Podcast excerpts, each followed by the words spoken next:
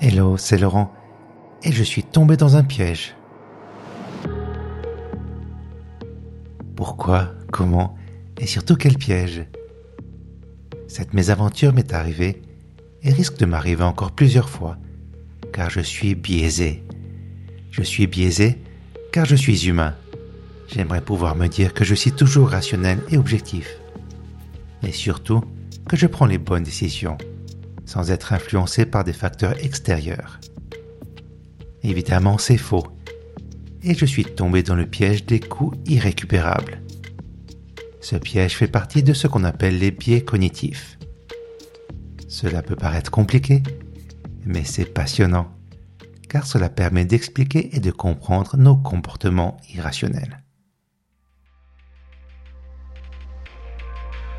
Bienvenue dans Puissante Panoplie, l'émission qui explore les instruments pour naviguer sereinement dans les océans numériques.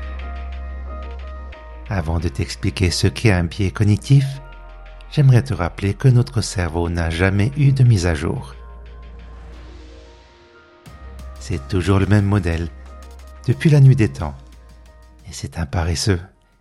Il va tout faire pour économiser de l'énergie, car il est programmé pour assurer notre survie.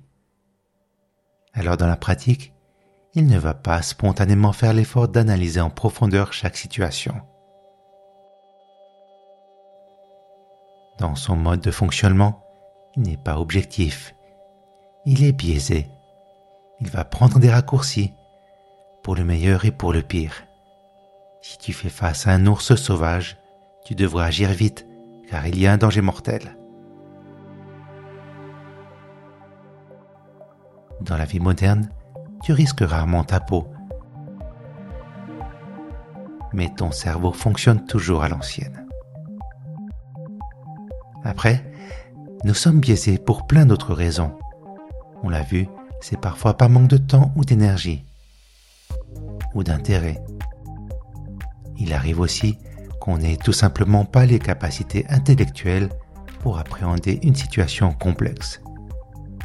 Beaucoup de dissonances cognitives s'expliquent aussi par des facteurs émotionnels ou moraux.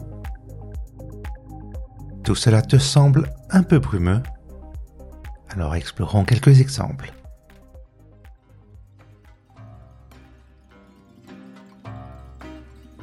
Un grand classique est le biais de confirmation. On a un certain nombre de croyances on a tendance à ne chercher et à ne prendre en considération les informations qui confirment ce qu'on croit savoir.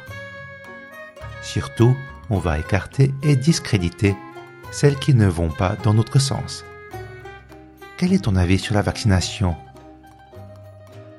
Quel que soit ton avis, tu vas faire le tri dans les articles que tu vas lire et tu vas retenir les éléments qui vont dans le sens de tes croyances.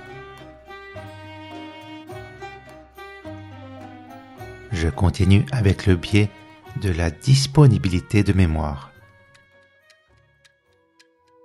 Pour porter un jugement, on va naturellement piocher dans des souvenirs et des événements récents ou facilement disponibles.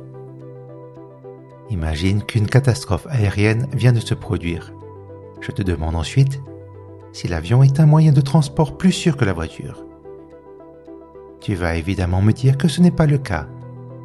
Pourtant, statistiquement, l'avion est beaucoup moins mortel que la voiture. J'enchaîne avec l'un de mes préférés, l'effet Dunning-Kruger. En gros, les personnes les moins compétentes vont avoir tendance à surestimer leurs compétences. Dès qu'elles auront acquis quelques connaissances, elles vont se voir meilleures qu'elles ne le sont vraiment. A l'inverse, celles qui possèdent des connaissances étendues vont être beaucoup moins sûres d'elles-mêmes.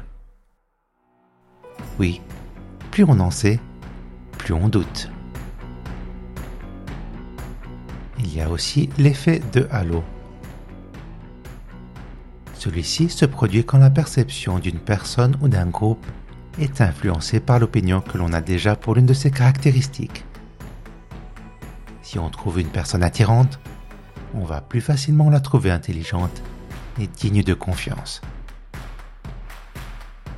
Bien sûr, la liste des dissonances cognitives est très longue, alors je vais fermer la boucle en revenant sur le piège des coûts irrécupérables.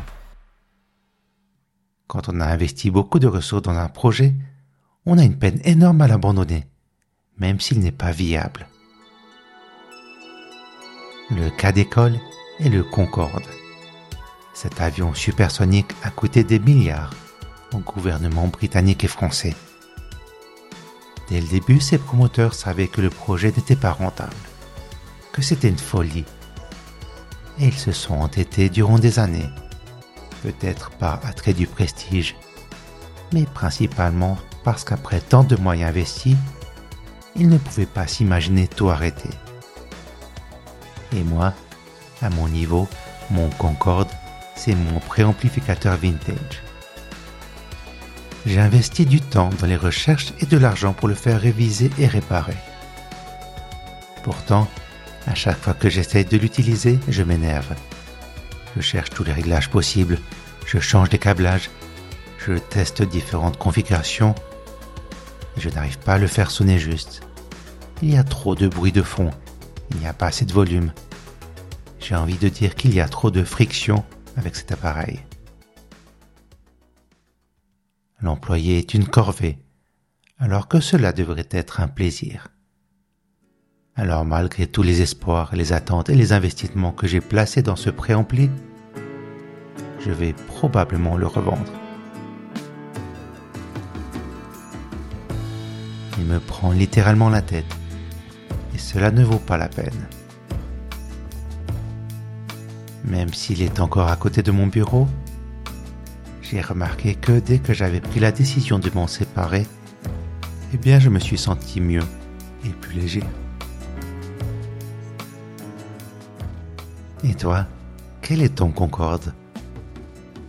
Ton projet ou ta possession insensée que tu n'arrives pas à lâcher parce que tu t'es déjà trop investi?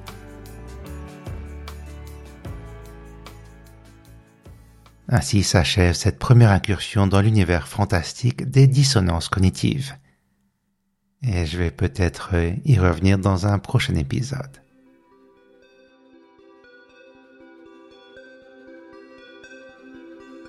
Merci de m'avoir écouté.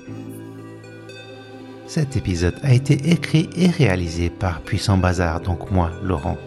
Si tu as des questions ou des remarques, envoie-moi un mail à laurent.puissantbazar.ch. Je reviens jeudi dans deux semaines. D'ici là, prends soin de toi et à tout bientôt.